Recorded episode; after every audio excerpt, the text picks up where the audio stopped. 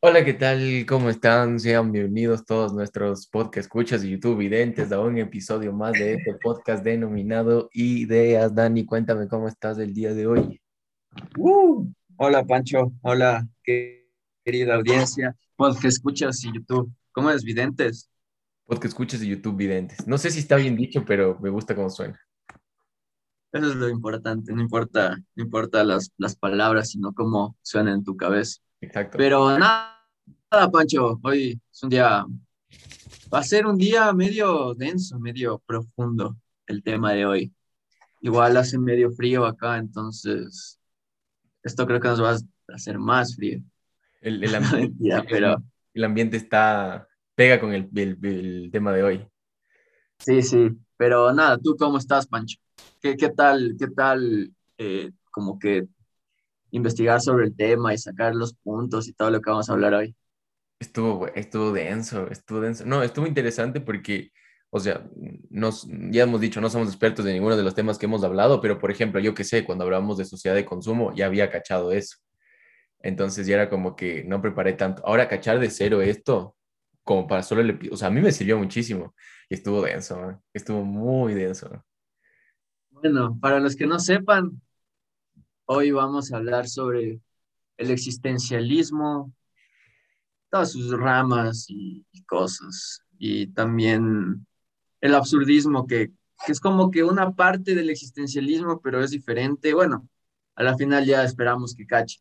Antes de empezar y todo, también quería dar una pequeña advertencia o un famoso trigger warning, si es que, si es que tienes un poco de, no sé, sensibilidad hacia temas como el suicidio, la depresión, esto del no sentido, o si es que estás pasando por momentos difíciles en estos momentos, momentos difíciles en estos momentos. Eh, esperamos que eh, ten, ten cuidado con, con cómo avanzas desde aquí, así, porque podemos topar temas un poco sensibles que pueden hacer que que no sé si es, si es que has tenido alguna experiencia con este tipo de temas, pueden, pueden afectarte. Entonces, quería empezar con eso, aunque no, no es que vamos a decir a la final que ya todos mátense, todo está hecho verga y nada tiene sentido. Creo que al final sí podemos sacar cosas optimistas de todo esto, pero, pero igual vamos a hablar de ciertos temas un poco sensibles para algunas personas, entonces pilas con eso antes de continuar. Sí, o sea, sí, sí, yo me sumo a la recomendación del Dani y sobre todo si es que como, porque nosotros también, yo al menos yo lo admito, tengo, he tenido sensibilidad hacia esos temas. Entonces, la recomendación que yo haría, sumada a la que dice el Dani, es quédense el episodio completo. O sea, si es que tienes sensibilidad de estos temas, no lo abandones a la mitad porque al final sí van a haber conclusiones interesantes. Entonces, solo eso. Si están escuchando esto, escúchenlo muy, escúchenlo completo. Sí, y a conciencia, y a conciencia. y, esperamos que de alguna manera les sirva. Igual, si es que ya ves que está muy densa tu situación, siempre es lo mejor buscar ayuda profesional y para eso no estamos nosotros. Así que solamente eso antes de empezar. Pero bueno, hoy, como dije, vamos a hablar de existencialismo, de todo esto de que en sí, digamos que la vida no tiene sentido, un sentido innato, sino que nos cuestionamos la existencia a través del existencialismo de alguna manera, ¿verdad, Pancho? Entonces, nada, ¿qué, ¿con qué quieres empezar? Primero quiero empezar, bueno, quiero, quiero empezar con, quiero empezar con las con cuestiones históricas, digamos, qué es lo que, cuáles son las, las etapas históricas que, que, que dan los cimientos para que se cree esta filosofía del existencialismo. Pero primero quería hacerte una pregunta, Dani. ¿Cómo se pronuncia Albert Camus, Camus, Camus, no sé cómo carajo se pronuncia el apellido de ese señor. Buena pregunta.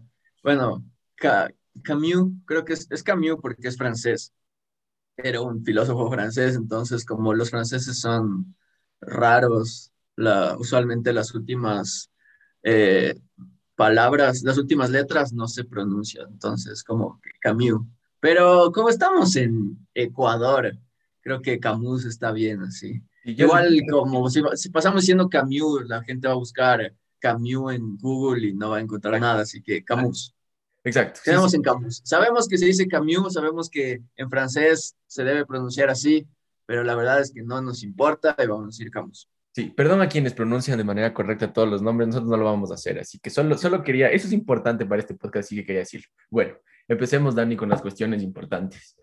Como dijo el Dani, el existencialismo, de manera muy simple, ya iremos, ya veremos sacando un concepto mucho más extenso y más definido a lo largo del podcast, pero de manera muy simple, el existencialismo es esta filosofía que tiene una preocupación especial por la existencia del individuo. O sea, se preocupa muchísimo en cuestiones como la angustia, lo absurdo, la libertad, la autenticidad, cuál es el objetivo del ser humano aquí, qué tenemos que hacer y esas cuestiones.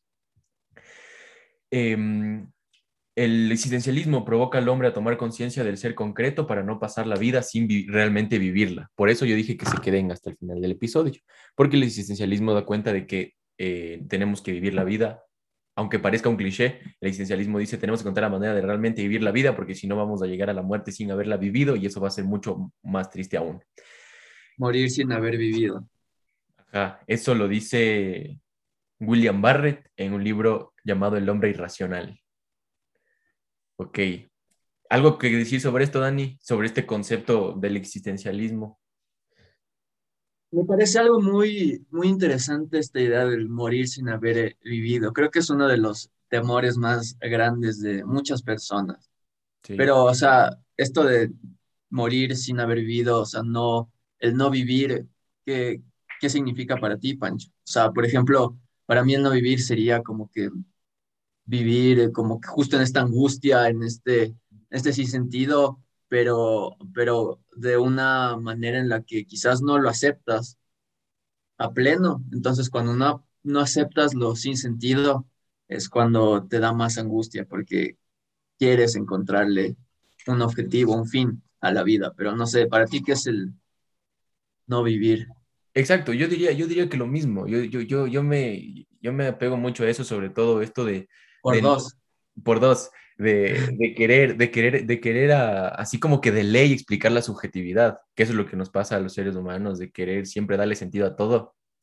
Entonces creo que eso es el no vivir. Cuando, cuando, cuando logras, que es difícil, es muy difícil, vamos a hablar aquí de autoconciencia, no es tan sencillo eh, dejar de importarse por, por lo, lo, que no tiene sentido, pero, pero sí, no, yo creo que, que tiene que ver mucho con eso. Ya vamos a profundizar también en todo eso.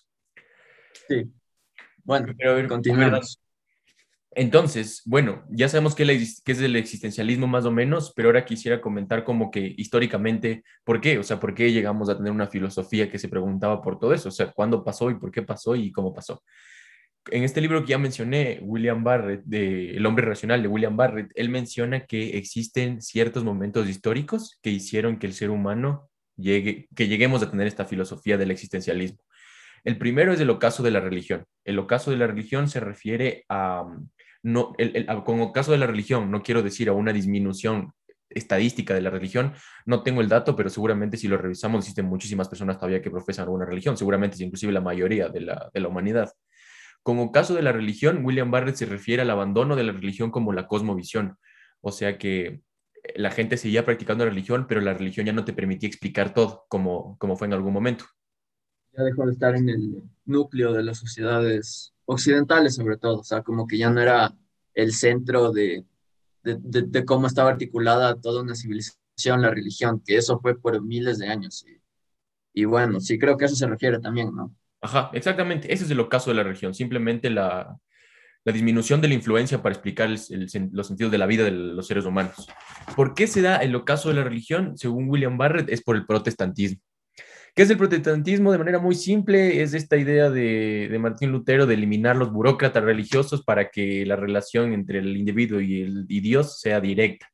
O sea, porque... Sin intermediarios. Sin intermediarios. Ahora, esto es un gran avance, obviamente. Bueno, esto es 1517. Esto es un gran avance, pero al mismo tiempo es lo que William Barrett eh, le denomina como que el hombre se encontró solo. Tenías una cosmovisión que lo explicaba todo, o sea, no tenías que preocuparte por encontrar el sentido de la vida porque el sentido de la vida era Dios. Y Dios era, y si algo pasaba, estaba explicado por Dios, si caían truenos, rayos, relámpagos, si alguien se moría o si algo pasaba, era Dios, simplemente. Entonces, con el protestantismo empieza, empieza esta crítica y, y, el hombre se encuentra solo. O sea, ya, ya empieza a preguntarse por otras cosas. Ya su sentido de la vida no era solo Dios, y entonces esto ya le genera primero al hombre soledad. No sé qué más, Dani, puedes mencionar sobre, sobre el protestantismo, algo que te pueda llamar la atención. La ética protestante, por ejemplo, de lo que habla Weber, de qué tan importante fue el protestantismo y esta ética protestante en la consolidación del, del capitalismo, porque el protestantismo lo que, lo que profesa en sí es que, claro, la, eh, tu, tu relación con Dios debe ser mucho más individual.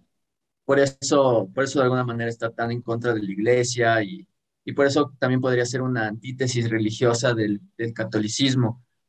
Pero, pero también hay que entender que para, los, para el protestantismo el trabajo es esencial al momento de, de, por ejemplo, llegar al paraíso. O sea, tu trabajo es el que te va a hacer eh, estar más cerca de Dios, de alguna manera. Entonces, por eso también de algún, el, protestantismo eh, puso las bases de lo que luego sería el capitalismo, porque se basa mucho en esa ética protestante, eh, el, capitalismo y muchos de estos países como Estados Unidos, otros países europeos, gracias al prote protestantismo lograron tener el nivel de desarrollo que alcanzaron. Por eso la revolución industrial se da en Inglaterra, en ese tipo de países que eran mucho más abiertos al protestantismo, Alemania o Estados Unidos. Por eso por eso Weber también dice que esos países son más desarrollados de alguna manera en el capitalismo, justo por la ética protestante. Entonces, eso. Totalmente, Dani. Es más, todo lo que tú dijiste, tiene, todo lo que tú dijiste, el William Barrett lo, lo pone en el libro, porque él conecta directamente el protestantismo con el capitalismo. Entonces vamos juntando las cosas. Primero ya existe un ocaso de la religión, la religión ya no explicaba todo, luego existe el protestantismo, la crítica, los seres humanos empiezan a, a cuestionar las cosas, luego viene el capitalismo, que el capitalismo aliena al ser humano, aliena al individuo de su condición humana.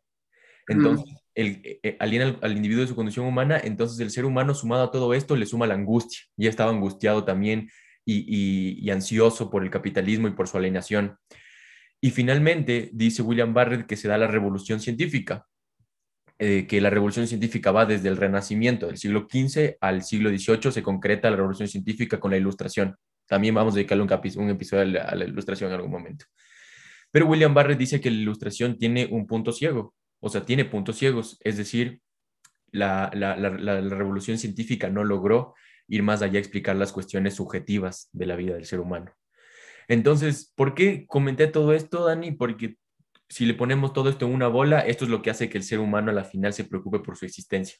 El ocaso de la religión, la crítica a la religión, el capitalismo, la alienación, el hecho de que la ciencia no lo puede explicar todo, es lo que, lo que mm, genera el, campo para que se cree el existencialismo por un, ser, por un individuo totalmente ansioso, depresivo, preocupado por su sentido y que realmente no existe nada que le pueda, que le genere su identidad propia, digamos. Entonces, esto, Dani, esto no sé si te parece una buena introducción para entrar al existencialismo. No, sí, está súper bien, es perfecta.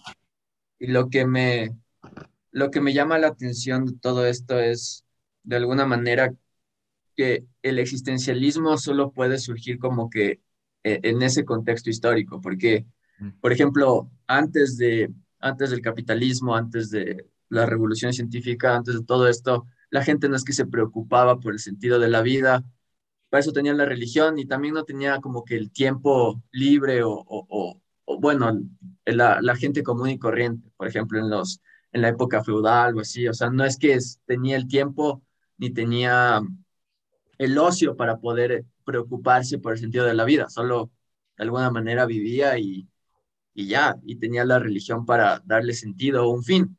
Y también algo que puede creo que quiso llegar a ser el capitalismo es un poco llenar ese vacío que dejó la religión. Entonces, como que el capitalismo, de alguna manera, mediante la ideología, pretende dar em, sentido a la vida, o sea, pretende darte un fin, como que, pero creo que es más un fin a través del deseo, así como que vamos a darte más objetos de deseo, vas a querer más cosas, y ese va a ser como que tu sentido de la vida, ese va a ser el fin, como acumular, comprar y así vas a ser feliz. Entonces, creo que el capitalismo de alguna manera llena ese vacío, pero no sé si es que lo hace de una forma tan efectiva y por eso mismo se da mucha cabida que existan estos sentimientos existencialistas.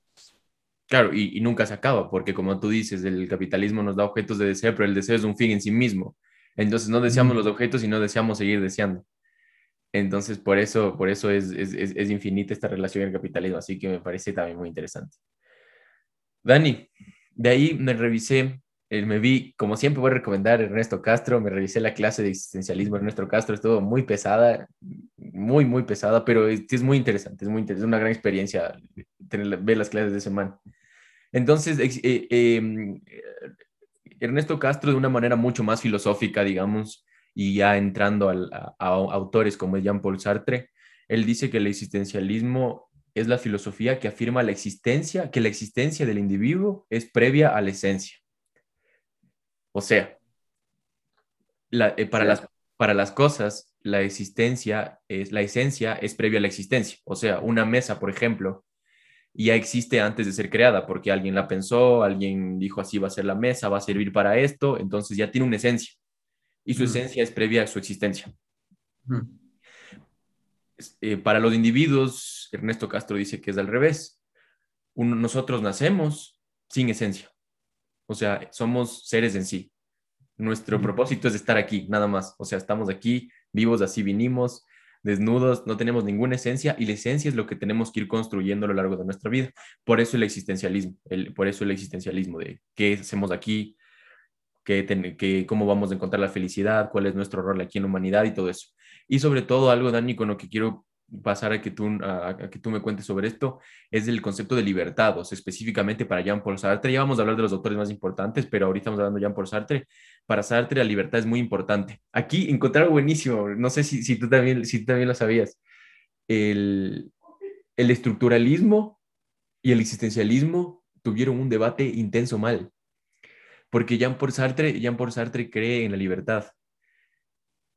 Es más, él dice que estamos condenados a la libertad, de qué tipo tú naces y como tú tienes que generar tu esencia, tienes la libertad de hacer con tu vida lo que tú quieras. Y ahí justamente Ernesto Castro da, una, da un ejemplo que, que muchos neoliberales podrían justificar la pobreza a través del existencialismo, diciendo que el pobre es pobre porque quiere porque, tú porque el pobre elige ser, elige ser vago, elige el ocio y esas cuestiones. Por eso existe una, una pelea con Foucault, con Lacan, que son estructuralistas y que decían que no, pues que las estructuras te terminan. Entonces estuvo interesante. Entonces no sé, Dani, ¿qué opinas hasta aquí? A ver, empezando con lo de la esencia y lo de lo que es el ser. También eh, creo que aquí podemos meter eh, el nivel del lenguaje, por ejemplo, porque eh, mucha gente, no sé si es, no sé si es Heidegger o, o el mismo Sartre que dice que los mismos seres humanos son los que crean la nada. O sea, sin el, sin el ser humano, sin, sin, sin el ser, no existe la nada. porque a través de, a través de el sentido que nosotros le damos a las cosas, a través del lenguaje, creamos esta distinción de la nada. O creamos, es la misma creo que es la misma mentalidad de decir como que si es que no hay seres humanos, las rocas seguirían existiendo. Y de alguna manera puedes puede decir que no, porque la, la roca, el, el, hecho de que tú le llamas una roca, es algo que creó el ser humano. O sea, no es que en realidad esa cosa ahí inerte, sin, sin, sin, sin nadie que le dé un significado, es una roca. Entonces, bueno, es medio difícil de, explicar y también de entender, pero a lo que voy es que el lenguaje crea muchas distinciones y, y, la, y, sí, o sea, cuando llegas al mundo, por ejemplo, eres algo que está ahí, pero el lenguaje, la sociedad, los significados son los que te dan como que un sentido. Te dicen, bueno, eres un hombre por esto, por esto, por esto, eh, tu nombre es este, y tu familia es esta y tus valores van a ser estos. Entonces, creo que el lenguaje también es muy importante dentro de todo esto. Y luego, ¿de qué también estabas hablando? De, de, ah, este los estructuralistas, ajá. De, la libertad, ¿no? Ajá, es que, no sé, a veces, la verdad, esto de, del pobre es pobre porque quiere y no, y no enfocarse en las condiciones, en las estructuras, que existen detrás de, de del, del, del, ser, de, de, la condición del ser, creo que también puede ser algo medio, medio peligroso y puede tras, tras, tras, ¿cómo es? Transgervi, traje, tra, mierda. bueno, se puede tomar de mala manera, eh, o sea, puedes, sí, puedes, el que sabe la palabra, saben qué palabra estoy hablando, comenten, por favor. pero, pero sí, o sea, vas, como que le das la vuelta al, al sentido y, lo tomas de mala manera y lo tomas para tus discursos, como los libertarios, de que al pobre es porque quiere, pero no sé si es que, por, por ejemplo, Sartre y Heidegger toda esta gente también era muy, muy, era de izquierda también, o sea, como que defendían estas luchas de izquierda o estas luchas un poco más progresistas. Toda esta onda francesa también es, es, medio así, hasta los estructuralistas. Entonces, creo que es una manera de tomar una, un, un concepto, darle la vuelta y usarlo para, para tu beneficio. Exactamente, Anime. Justo, justo esa idea yo también quería presentar porque también en esta clase habla de Simone de Beauvoir, que es esta, esta autora feminista que prácticamente por ella es que como que conocemos el feminismo como lo conocemos a día de hoy, y, y, ahí, y ahí Foucault y ahí Sartre habla de cómo, cómo esta idea de la libertad, de que el ser humano es libre de, de su accionar, puede utilizarlo de buena manera. Entonces, ese ejemplo lo voy a dar, lo voy a dar después. Pero, pero no, sí, estoy, estoy de acuerdo contigo. Este, esta cuestión, este, este concepto de la nada es más una distinción, o sea, es para, no es un concepto vacío de que la nada no significa nada, o sea, de que nada es nada, sino es para distinguir, como dijo el Dani, o sea, la nada se utiliza para dar distinción, ya como el ejemplo que tuviste de la roca, por ejemplo, entonces eso me pareció muy interesante. Otra cosa, otro concepto que me parece muy importante del existencialismo es que, como siempre hablamos de para qué ideología significa la naturaleza humana, para el existencialismo no existe la naturaleza humana sino lo que existe es una condición humana, una condición humana entendida como la condición de libertad, que no se puede definir en términos naturalistas. Esto va un poco con lo, y va relacionado con lo que estamos hablando de que el ser humano, para el existencialismo, el ser humano no nace definido. O sea, eh, Sartre dice, el ser humano lo, con lo único que nace, más que naturaleza, es con una condición. ¿Qué condición? La de la libertad. Que con la libertad prácticamente tú puedes elegir qué vida vas a tener o qué, o qué vida es la que, la que debe llegar. Entonces, eh, ah, Dani, esto también, esto me parece muy interesante. El ser no se define por su esencia o por su naturaleza, porque no tiene naturaleza, sino por su proyección de vida. Entonces, por cómo elige un modo de ser y cómo se esfuerza por alcanzarlo. O sea, eso es lo que define al ser, que tengas un proyecto de vida. De ahí va la cuestión, y aquí ya vamos eh, eh, conectando las cosas. Quienes, para Sartre, quienes no logran tener un proyecto de vida, o quienes no eligen un buen proyecto de vida son quienes caen en la trampa del existencialismo, de no tener un motivo de lucha, de no tener un motivo para trabajar, para vivir, cuestiones así, y que terminan en ansiedades, depresiones y todo. Entonces Sartre dice, si nacemos libres, lo que tenemos que hacer es elegir un buen proyecto de vida y dedicarnos nuestra vida a eso para no caer en esta trampa del existencialismo. No darle un sentido. Ajá, exacto. Sí, justo algo de que de lo que hablaste antes era esta revolución científica, cómo la ciencia también tomó un rol protagónico dentro de las sociedades. Y básicamente lo que la ciencia aportó a todo esto es decir que, por ejemplo, el universo, el universo es neutral, no es que le importas o no es que conspira a tu favor o no es que solo manifiestas las cosas, sino que el universo es neutral y la verdad es como que le vales huevo así. Sí. Entonces, entonces eso también quita muchos mucho sentido a las personas, porque dicen, bueno, o sea, que, porque si es que lo vemos de esa manera, solo somos como que un, somos un accidente genético que estamos volando en una, en una roca en medio del espacio, dándole vueltas a una bola de fuego. O sea, no es que tiene mucho sentido eso tampoco, así, no es que la vida, la existencia tiene un súper sentido y un fin más allá de nosotros, sino que la verdad, eh, como dije antes, el universo es neutral, no le importamos. Eso puede traer mucha angustia, por un lado, puede hacerte caer en el existencialismo también, pero como tú dices, puedes darle tu propio sentido. El hecho de que no existe un sentido universal no significa que tú tengas esta libertad de la que habla Sartre de darle tú un propio sentido. Entonces creo que eso es lo, eso es lo importante llegar a darle tú mismo un sentido al sin sentido, porque el sin sentido es la condición humana. Entonces, si es que tú le das un sentido, vas a poder trascender esa, esa condición de alguna manera. Sí, sí, a pesar de que a pesar de que sigue siendo una visión, o sea, a mí me gustó mucho eh, llegar a Sartre, la verdad, cachaba pocas cosas, pero ya estudiar la profundidad estuvo bien interesante. Aún así me parece una visión simplista, porque Sartre eh, em, habla de esto como si fuera simplemente una cuestión de actitud. O sea, literalmente el ejemplo que da en el ser y la nada es que dice que se debe convertir las crisis en oportunidades o la pobreza en bohemia, por ejemplo. Entonces, pero como soy pobre, soy bohemio. Literal, entonces a mí sí me parece una, bueno, yo también sí comparto mucho más con el estructuralismo, por ejemplo, en ese sentido. Entonces, aún así me parece una visión simplista, pero es válido, es válido si es que, como, di, como dijimos al inicio, si es que estamos pasando por una situación difícil, quizá, obviamente las situaciones difíciles están profesionales, no es una cuestión de, actitud, pero lo que sí podemos ir es buscándole, como dice el Dani, un sentido. No existe sentido, sino, y, aunque, aún, así se pone más chévere, porque puedes ser creativo con tu sentido. O sea, ¿sí o qué? Claro, pero eh, con límites también. porque tal vez tu sentido sea matar a todo el mundo, acribillar a todo el mundo todos los días. Exacto, exactamente. Y ahí es donde, y ahí es donde, donde quiero mencionar esta cuestión justamente a la que iba Dani, y que esta frase es muy importante, quedémonos con esta frase que Sartre dice, estamos condenados a la libertad. O sea, la libertad le ve como algo bueno y malo, porque la libertad conlleva responsabilidad, a lo que tú acabas de decir.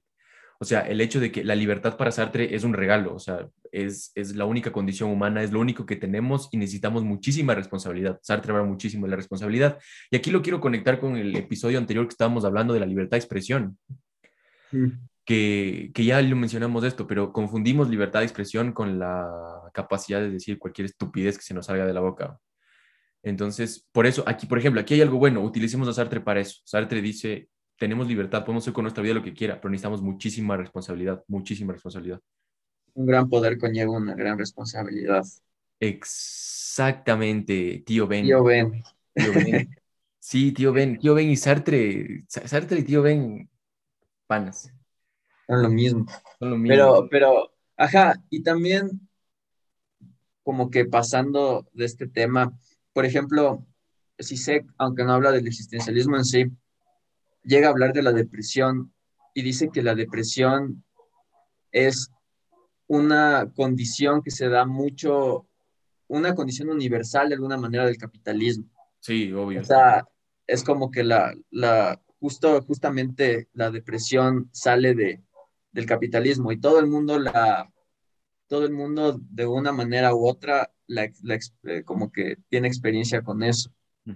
Eh, algunos les puede afectar más, otros menos, pero, pero no es que no es que la depresión es, está, está por su cuenta, sino que también depende de esta estructura capitalista en la que vivimos, porque regresando a lo del objeto del deseo, de alguna manera siempre queremos más y cuando tenemos lo que queremos, eh, mm, no sé si les ha pasado, pero no se sienten tampoco como que ya felices y que llegaron a su objetivo ya, sino que van a querer otra cosa más, o no se van a sentir bien con lo que tienen y van a querer querer más. Entonces, eso también es como que la ideología de seguir en este, teniendo este deseo a nuevas, nuevos objetos, a seguir aspirando a más, pero al final nunca estás eh, resolviendo el problema de raíz que es esto que te hace no estar satisfecho con lo que, con lo que tienes. Exactamente. Por ejemplo, eh, se da un, un ejemplo muy eh, chistoso, como son sus ejemplos, y dice que, por ejemplo, eh, eh, tienes tu esposa, pero también tienes un amante. ya sí, sí, ya sé cuál es, ya sé cuál es del... Sí. Bueno, entonces espero, espero contarlo bien. Es como que no es que por, no es que no le vas a no es que le quieres más a tu amante que a tu esposa que le vas a dejar a tu esposa por tu amante, sino que tienes a tu esposa para poder tener al amante. Exacto. Ese es como que tu, tu, objeto de, deseo. O sea, no es que si es que ya le dejas a tu esposa te vas a ir con la amante, sino que quieres tener a tu esposa para poder eh, tenerla ahí a un lado al amante y tener como que este objeto de deseo. Entonces, Claro, eso me parece también algo que crea el capitalismo. Como también dijimos al principio, el existencialismo deriva mucho de, esta condición a la que vivimos dentro de un sistema capitalista. Sí, ese ejemplo es buenazo, ese ejemplo es buenazo. Y Shishe concluye, cuando concluye el ejemplo, dice que cuando terminas con tu esposa, con el, mm. con el, con la falsa idea de que ahora terminé con mi esposa, ahora sí voy a poder estar con mi amante, terminas sin ninguna de las dos, porque lo único que, lo único que querías es desear, o sea, ya le dijimos, es el, es el, el, deseo es un, el deseo es un fin en sí mismo, por eso es, es un gran ejemplo, es un gran ejemplo.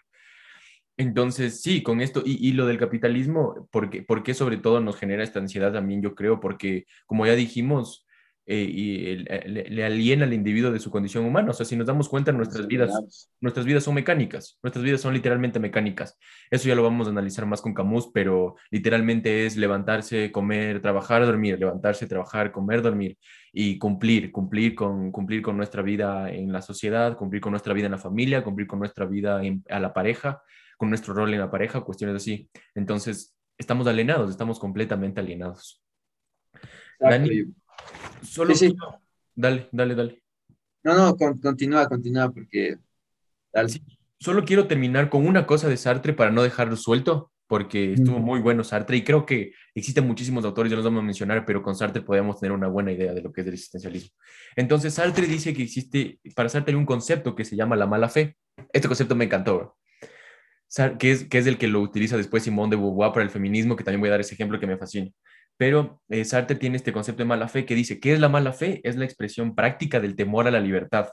Forma es la forma en la que los humanos evaden su responsabilidad atribuyendo sus acciones a una estructura. Entonces, ahí es donde Sartre explica por qué existe tanta gente infeliz o tanta gente ansiosa y depresiva o absurda porque dice que rechazamos, o sea, que tenemos una acción llamada la mala fe y que rechazamos la libertad y que decimos, no, es que yo no puedo ser feliz porque nací pobre. Ojo, yo no, yo no creo esto específicamente, pero así es lo, como lo dice Sartre. Sartre dice, no, es que yo no puedo ser feliz porque ya nací pobre, nací en esta estructura. Sartre dice que eso es mala fe. O aceptar tu condición, decir tipo, no puedo lograr eso porque esa persona es mejor que yo, entonces no lo voy a lograr. Eso es mala fe para Sartre como que ese pesimismo de no admitir que somos libres y que, porque Sartre dice que sobre todo con eso lo dejamos tranqui porque evademos la responsabilidad, o sea, decimos, no es que yo no logre eso porque la persona sea mejor que yo, sino que simplemente no quise esforzar, eso es lo que dice Sartre.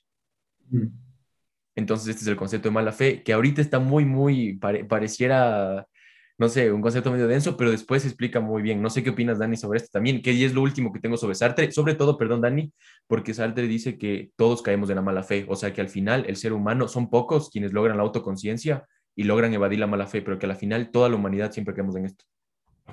Sí, y creo que ahí es cuando se genera este error de trasladar este tipo de, conceptos hacia ideologías un poco más nocivas, como lo de, claro, es pobre porque quieres y todo esto, o no te esforzaste lo suficiente.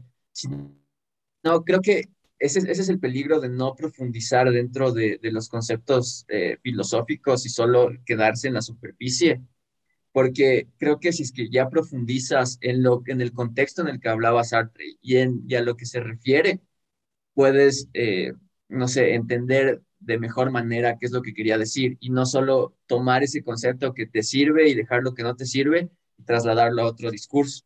Entonces, por eso también mi, recomendación es un poco adentrarse más en, ese tipo de conceptos que tal vez quedan un poco en el aire o no los comprendes al principio para entender y profundizar de verdad qué quería decir y no y no, y no reproducir otros discursos que no tienen nada que ver a la final, pero, pero sí.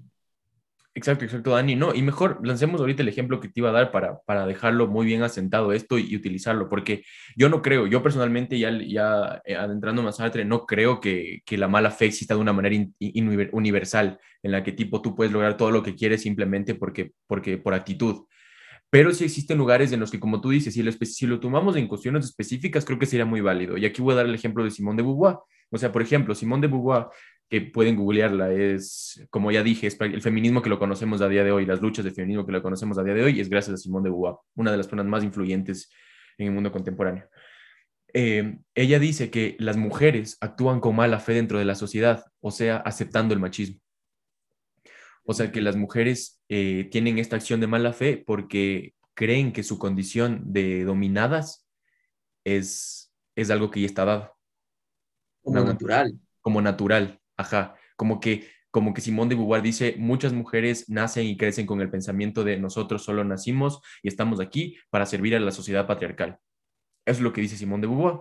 Entonces, Simón de, y, ahí me parece muy válido el ejemplo, porque Simón de Beauvoir usa el existencialismo de una manera, me parece impresionante, no para caer en algo absurdo, sino Simón de Beauvoir usa el, existencialismo para decir, las mujeres somos libres, o sea, no deberíamos actuar con mala fe deberíamos ser libres de decidir por, por, nosotros, por nosotras, decidir sobre, las, sobre lo que queremos, sobre nuestro futuro, sobre lo que queremos hacer. Entonces, aquí me parece que es un gran ejemplo, utilizar, por ejemplo, esto de mala fe y de, la libertad del existencialismo, no para justificar cuestiones como la pobreza o cuestiones así que son muy estructurales, pero tal vez sí para darnos cuenta que únicamente la relación de dominación entre hombre y mujer es una, es una relación de poder y que ha sido construida socialmente, que no tiene ninguna realidad, ninguna verdad de fondo y que las mujeres pueden luchar por esa libertad. No sé qué opinas sobre esto, Anime. A mí me parece un, un gran ejemplo. Y regresando a las construcciones sociales, eso es una manera de romper con una construcción social. O sea, te da las herramientas para, ya habíamos hablado justo sobre las cinco actitudes que puedes tener hacia construcciones sociales, entonces, sociales. Entonces, te da como que estas herramientas, te da el instrumento para poder, primero, derrocar la construcción social, o primero entender que existe una construcción social, luego eh, destruirla y a partir de que ya no existe esa, ese nivel de construcción social, este nivel de, de, digamos, subordinación de la mujer en una sociedad patriarcal, que ya no, no debemos, no tenemos por qué cumplir ese rol como mujeres, desde ahí empiezas a construir un nuevo sentido, una nueva construcción social, que no es que, como ya dijimos antes también en otros episodios, no es que las construcciones sociales son buenas o malas, sino que nosotros les damos ese sentido. Entonces, construir una, hacer una construcción social mucho más eh, beneficiosa para todos, sobre todo, bueno, en este caso de las mujeres. Entonces, también tenemos esa libertad, podemos verlo desde ahí, la libertad de generar nuevos sentidos y no quedarnos en estructuras ya eh, de antaño, que ya no nos van a servir. Entonces, me parece un muy buen ejemplo. Sí, sí, a mí también me gustó muchísimo. Y, o sea, y la recomendación sería esa.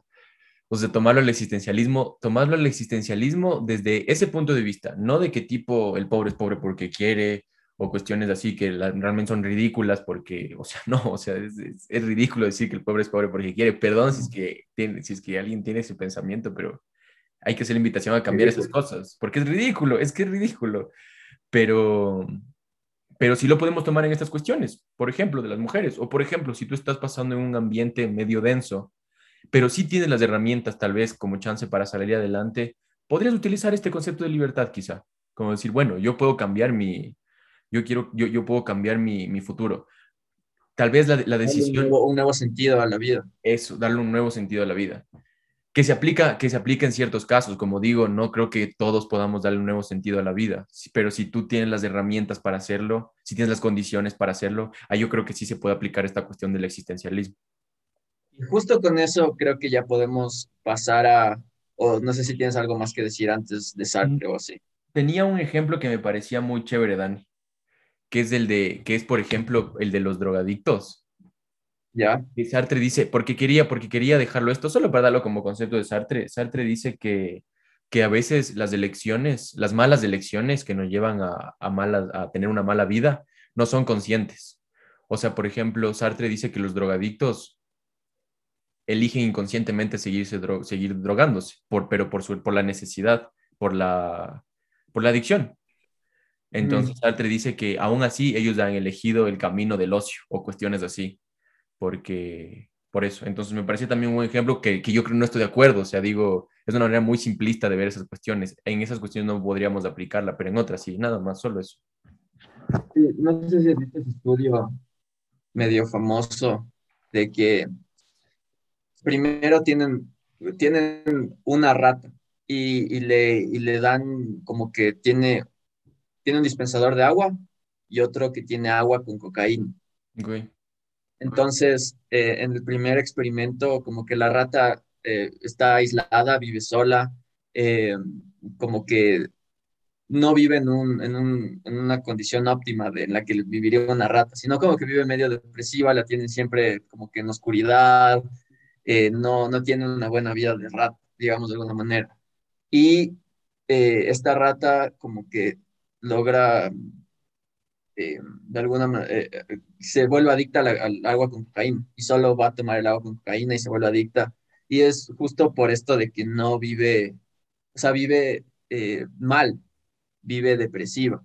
Pero a la misma rata le cogen después y la ponen en un, como que en un paraíso de ratas, donde hay juegos, donde hay otras ratas, donde están como que hay más aire libre, pueden, pueden un poco distraerse más las ratas, o sea, un paraíso de ratas, por poco. Y tienen, las y tienen la misma agua, o sea, tienen la misma agua normal y el agua con cocaína, pero ninguna rata se vuelve adicta, hasta la que ya era, la que ya estaba adicta como que deja eso. Entonces, creo que eso también representa la mucho esto de la adicción, porque la adicción surge cuando estás en un momento en, tu vida en el que ya no das más, así como esta rata que vivía aislada, que vivía sola y, depresiva. Eh, ahí es cuando creo hay mucha más cabida que te vuelvas adicto a una sustancia. Entonces, eso también me parece, no sé si tiene mucho que ver, pero creo que también esto de las condiciones de tu entorno eh, dependen mucho si es que, es que tomas ese tipo de, de decisiones, como hablabas antes. Totalmente. No, yo suscribo ese ejemplo por dos, Dani. Me parece que está, está muy bueno para explicarlo. Y realmente no tengo nada más sobre Sartre o, sobre el existencialismo. Eso fue la consulta. No sé, tú tenías, ahora vamos a pasar a otra cosa. Sí, ahora vamos a, podemos pasar a Camus. Camus. Camus. Camus, Camus, o sea, lo que yo entiendo de, de Camus Camus es que es mucho más, se, traslada mucho más al, absurdismo. ¿Y qué es, qué es lo absurdo? Eh, bueno, Camus es muy, no sé si has leído algo de Camus, o sea... No solo consulté, consulté, sí, pero no lo leí directamente. Caches y todo. Sí, sí, sí. Bueno, tiene, creo que dos obras súper importantes. Una es más como una novela que se llama El extranjero, y la otra es un ensayo más filosófico que se llama El mito de Sísifo. ese es el Pikachu. Sí, entonces, por ejemplo, en el mito de Sísifo dice que, que solo hay una pregunta seria que se deberían hacer los filósofos y es sobre el suicidio.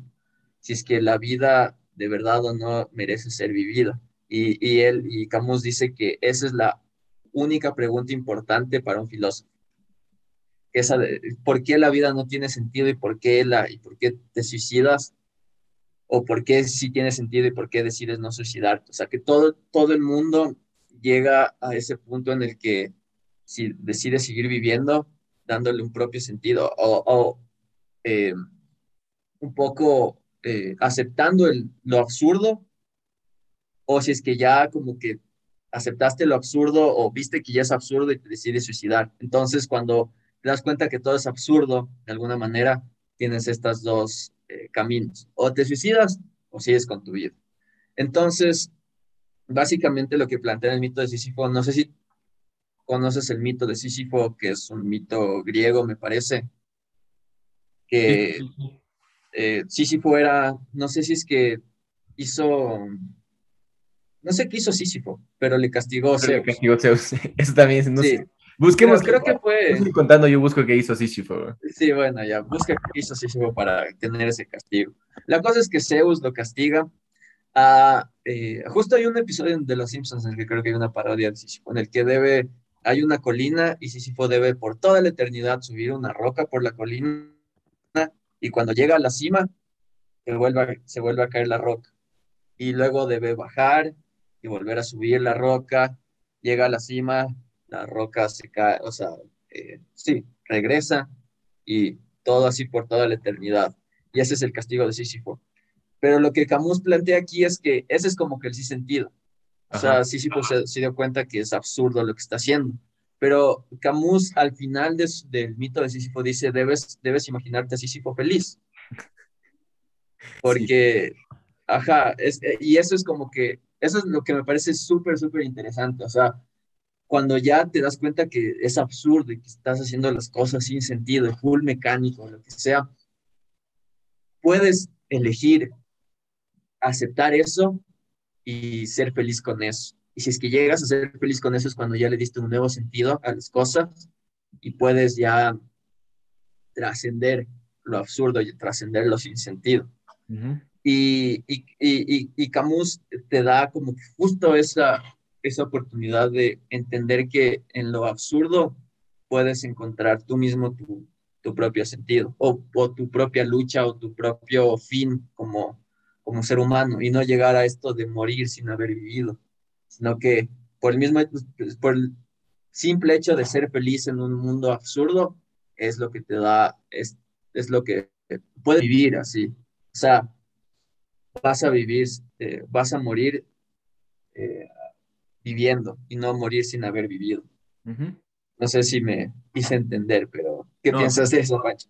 No, totalmente, totalmente. No, yo creo que lo explicaste muy bien, Dani. Es más, lo que yo veo, lo que yo veo con lo que hablamos del existencialismo y el absurdismo es que, o sea, el absurdismo, si cabe el término, porque los dos son muy pesimistas, pero si cabe el término, el absurdismo llega a ser más pesimista, o sea, el existencialismo de plano te dice, tú eres libre, o sea, el, el, existencialismo apenas, sí, apenas lees el existencialismo, te das cuenta del existencialismo, te dice, sí, tú eres libre, tú puedes hacer lo que tú quieras. El absurdismo es mucho más pesimista, si no te dice, o sea, no, tu vida es una cagada, o sea, de una te, de una te dice eso, pero me parece muy interesante lo que tú dices, porque estaba, en lo, en lo poco que investigué sobre Camus, encontré esto de las formas de reaccionar ante el absurdismo, ante lo que tú dijiste, y que obviamente encontré la que tú dijiste, la primera que es el suicidio, que es una forma de reaccionar al absurdismo. Otra es el suicidio filosófico, eso me pareció muy interesante.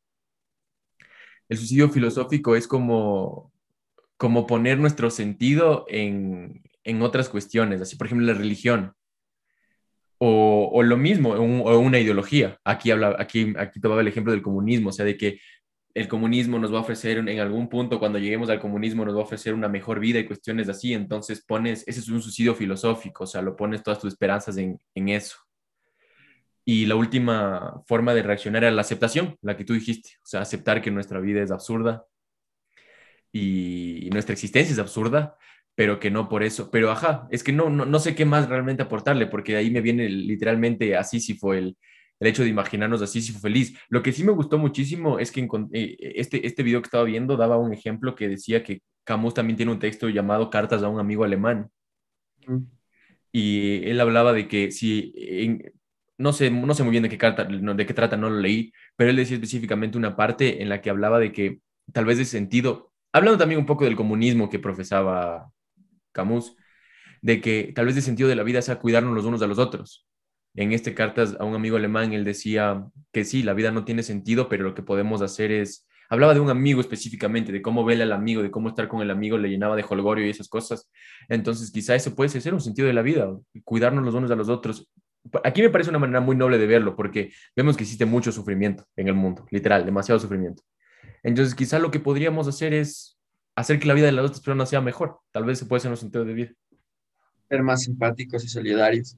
Pero aquí eh, yo sí difiero un chance contigo en, en, esto que dijiste que quizás el existencialismo es más eh, optimista que el absurdismo. Yo, yo creería que es al revés, que el absurdismo te puede ser mucho más optimista por este mismo hecho de que cuando lo aceptas, eh, eres feliz de verdad. O sea, cuando aceptas el sinsentido, cuando, o sea, volviendo también, por ejemplo, a Fight Club, que ese también creo que es un tema central de la película.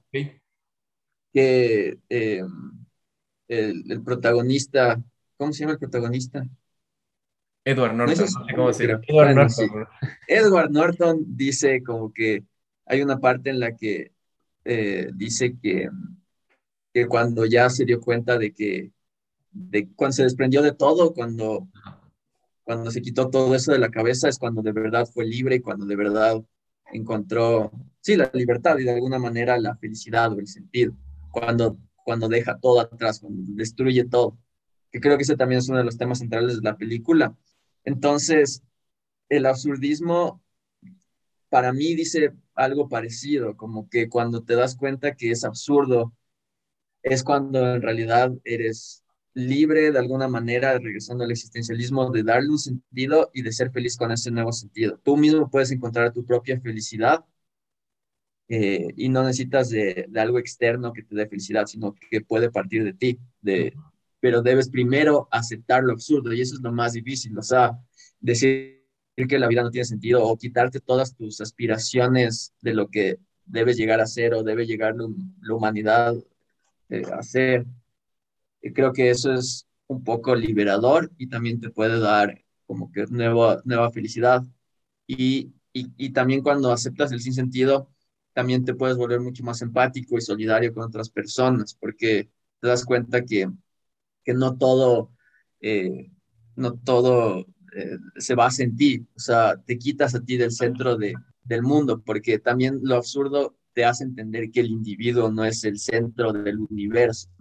Y eso también es algo muy, que, que muy capitalista, esta idea del individualismo y del que el individuo está en, es el núcleo de la sociedad si no te das cuenta que primero no importas, segundo no eres el núcleo de nada y, la vida de las otras personas no giran alrededor tuyo. Y cuando te das cuenta de eso es cuando ya trasciendes lo individual y, te, y puedes ir a, una, a un nivel mucho más comunitario, mucho más empático con otras personas. Eh, también, por ejemplo, Camus en el extranjero, que es mi libro favorito, ese sí te, debes leerlo, es full cortito. Seguro, seguro, seguro. Y, y, y, también es denso porque empieza, empieza el libro diciendo eh, Jean, Jean, Paul, creo que es el nombre del, del, protagonista, no me acuerdo bien. Empieza diciendo, así empieza el libro, mi mamá murió ayer o quizás hoy, no lo sé. Eh, y es como que el man vive, vive así su vida, o sea, vive como que no le importa nada, ni siquiera, o sea, su mamá recién murió y, y, las primeras, el primer capítulo es sobre el funeral de la mamá y cómo el man, la verdad, no le importa, no le interesa, solo está ahí y es como que se empieza a preguntar de por qué debería llorar por su mamá o así.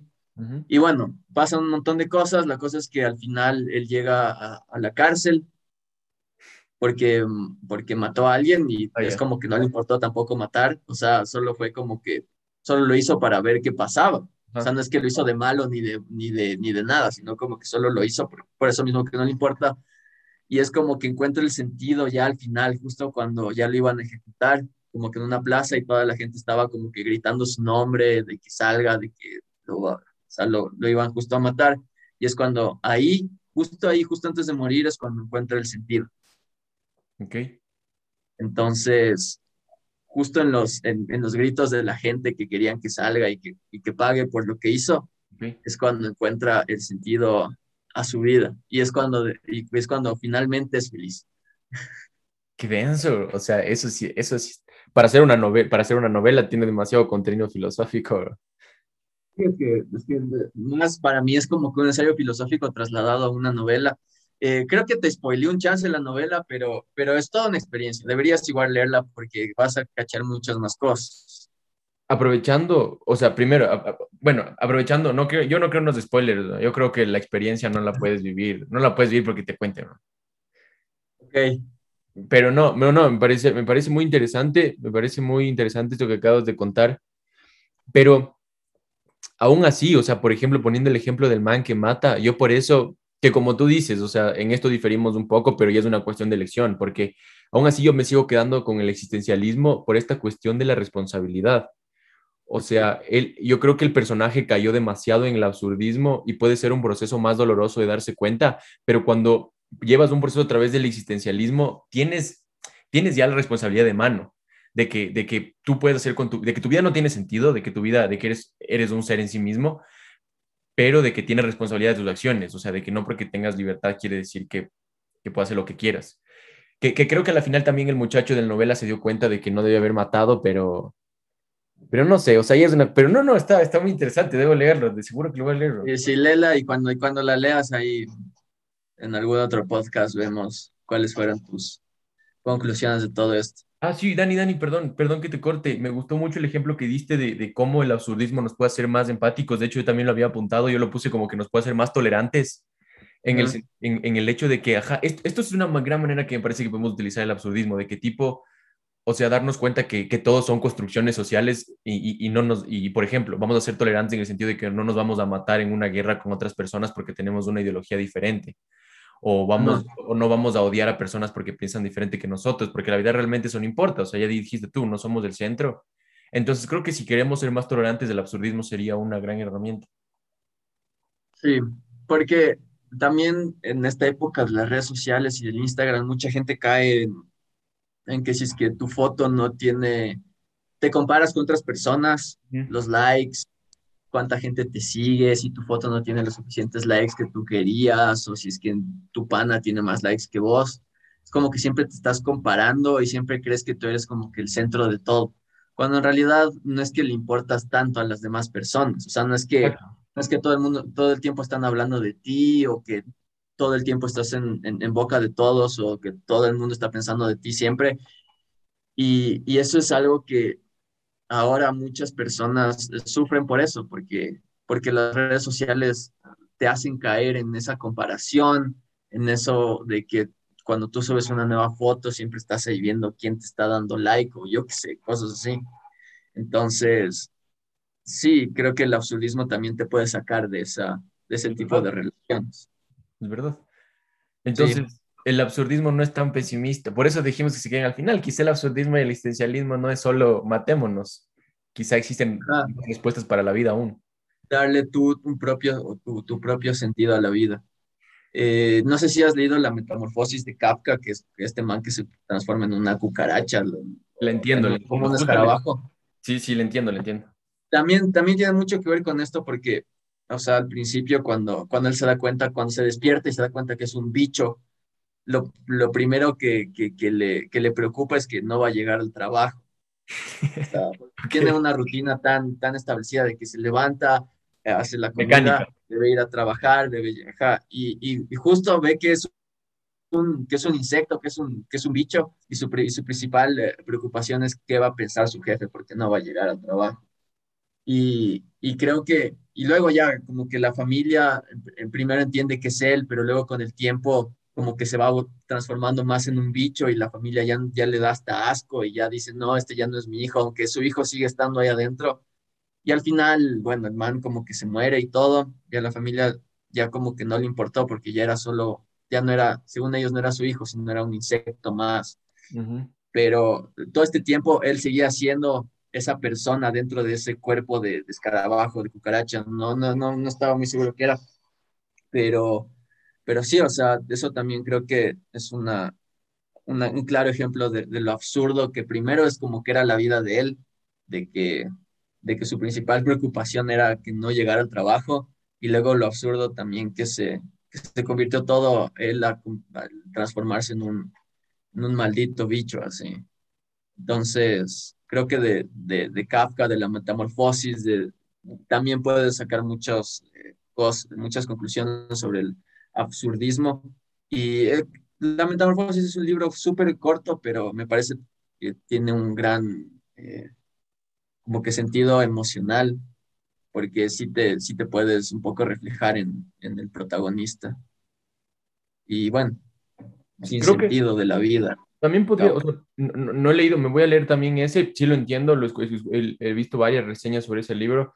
Creo que también puede ser una, una representación de cómo funciona la depresión en nuestra, en, nuestra vida capitalista. O sea, nuestras vidas extremadamente mecánicas nos llevan a sentirnos bichos y perdemos identidad, a pesar de que nosotros seguimos siendo nosotros mismos, pero perdemos identidad total y estamos alienados. Entonces, también...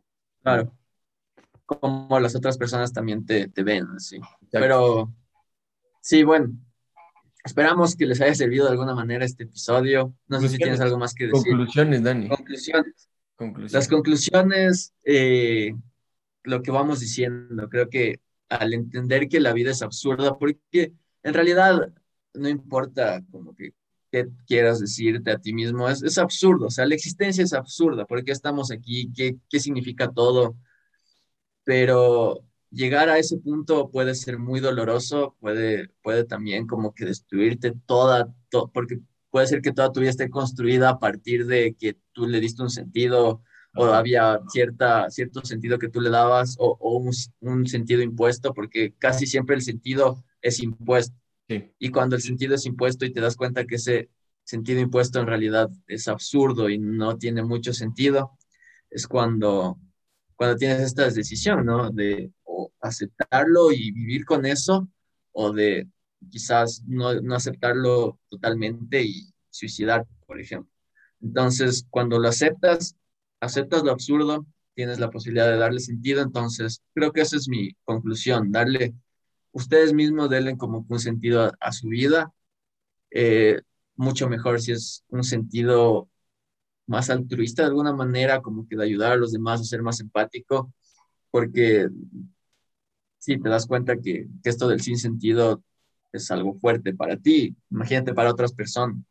Entonces, claro, darle un sentido a su propio sentido a la vida y, mejor que ese sentido sea eh, ayudar a los demás. No, no, yo, yo comparto realmente esa idea que tú dijiste, yo la suscribo por dos. Así que simplemente quiero decir, simplemente quiero recomendar, o sea, que, que, si, que si alguien nos está escuchando, que sí trate de, adentrarse en esto del existencialismo, del absurdismo, porque está muy interesante. Eh, justo vi una reflexión de Ernesto Castro que decía, ¿cuándo realmente un filósofo o algo es un clásico? Y él decía que un clásico no es un clásico porque haya pasado hace mucho tiempo, sino que un clásico es un clásico por la relevancia que tiene en la actualidad. Por la influencia. Por la influencia. Entonces, creo que, por ejemplo, un clásico, por ejemplo, Zizek sigue vivo, pero ya se podría considerar un clásico por su influencia. Entonces, yo creo que eso, eso, eso simplemente quiere decir eso para, para que a pesar de que e, ellos hayan escrito todas estas cuestiones ya hace mucho tiempo, creo que más que nunca el existencialismo y el absurdismo es relevante en nuestra sociedad. O sea, quizá más que muchas otras ideologías, la verdad. Yo no la conocía, pero me parece muy relevante porque, bueno, la conocía, pero no a profundidad, porque veo que, que todos los problemas que estamos teniendo como sociedad es por esto, por no tener un sentido realmente y por las construcciones sociales y por las, las pantallas del capitalismo y todas esas cuestiones. Entonces creo que está muy relevante.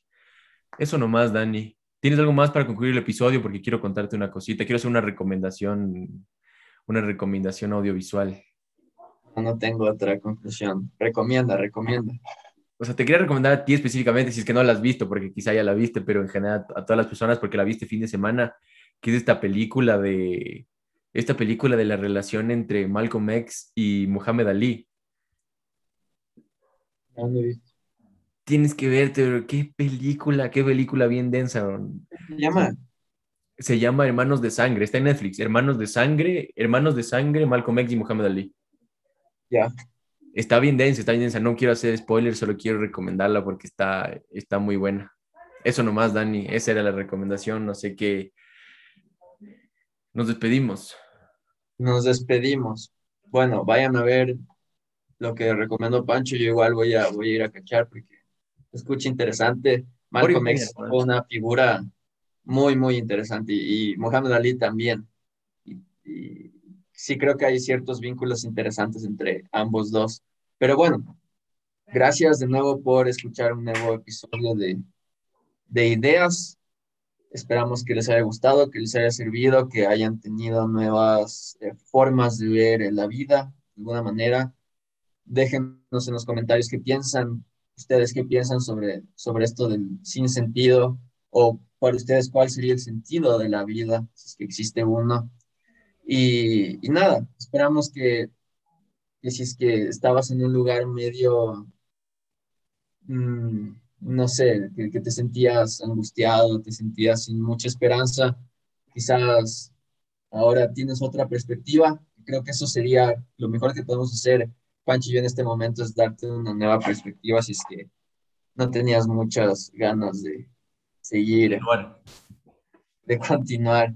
Entonces eso, y pues nada, ya saben qué hacer, like, suscríbanse, campanita, comenten, eh, síganos en Spotify, escúchenos en, Spotify y nada, eso, eh, síganos en TikTok, en Instagram, siempre estamos subiendo ahí contenido y pues nada, nos vemos el próximo fin de semana con un nuevo episodio de ideas. Adiós. Hay sorpresa para el próximo episodio. Hay sorpresa para el próximo sorpresa. Adiós. Solo sí, no Chao, chao. Ya.